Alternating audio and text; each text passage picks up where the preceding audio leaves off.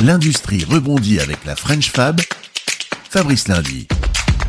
L'industrie est passionnante. À l'heure où l'on parle de l'acheminement des fameux vaccins, une entreprise est mobilisée, Embaliso, à Villefranche-sur-Saône, spécialisée dans le transport de produits pharmaceutiques par avion. Ses clients sont les plus grands labos, à qui la société propose des emballages isothermes bourrés de tech, 80% des ventes à l'export. Rendez-vous avec son fondateur, Pierre Casoli.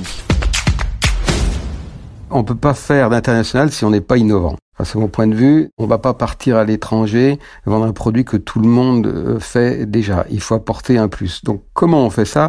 On commence par innover. cette innovation est la base, la fondation même, qui ensuite va pouvoir aller accompagner les clients dans l'ensemble des territoires où l'on est, ou où on va être. Cette innovation va se répandre elle-même à partir du moment où on commence à aller euh, sur un pays. Si on a des clients qui sont euh, eux-mêmes internationaux, ils vont nous tirer dans d'autres pays. C'est une sorte de contagion de l'international qui va se développer par l'innovation.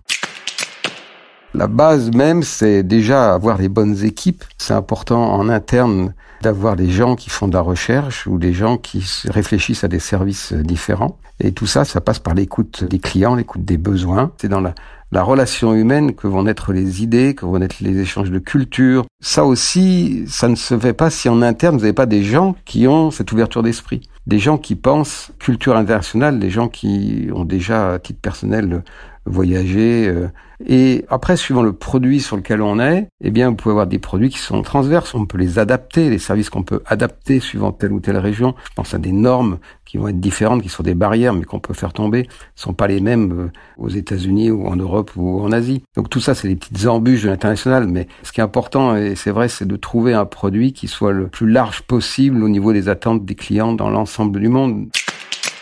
Quand on est à l'international, quand vous arrivez dans le pays, c'est vous l'étranger, c'est pas l'inverse. Il faut être humble, il faut écouter, il faut pas être arrogant. On n'a pas la solution immédiate, même si on pense qu'elle est au top, il faut un peu la présenter de façon à ce que les clients se l'approprient. Si on vient en disant bah voilà c'est ce qu'il faut, c'est pop, c'est parfait, ça peut être bien dans certains pays mais pas de partout. Il faut se renseigner suivant les pays, il faut se renseigner des coutumes, il faut vraiment préparer le terrain à chaque fois et il faut avoir euh, une connexion euh, au niveau du cerveau qu'il faut déconnecter puis reconnecter là où on arrive. Euh, comme quand on prend le téléphone et qu'on appelle un coup un américain, un coup un indien, il faut reswitcher sur des paramétrages différents. Voilà, c'est une sorte de paramétrage de notre communication que l'on doit faire.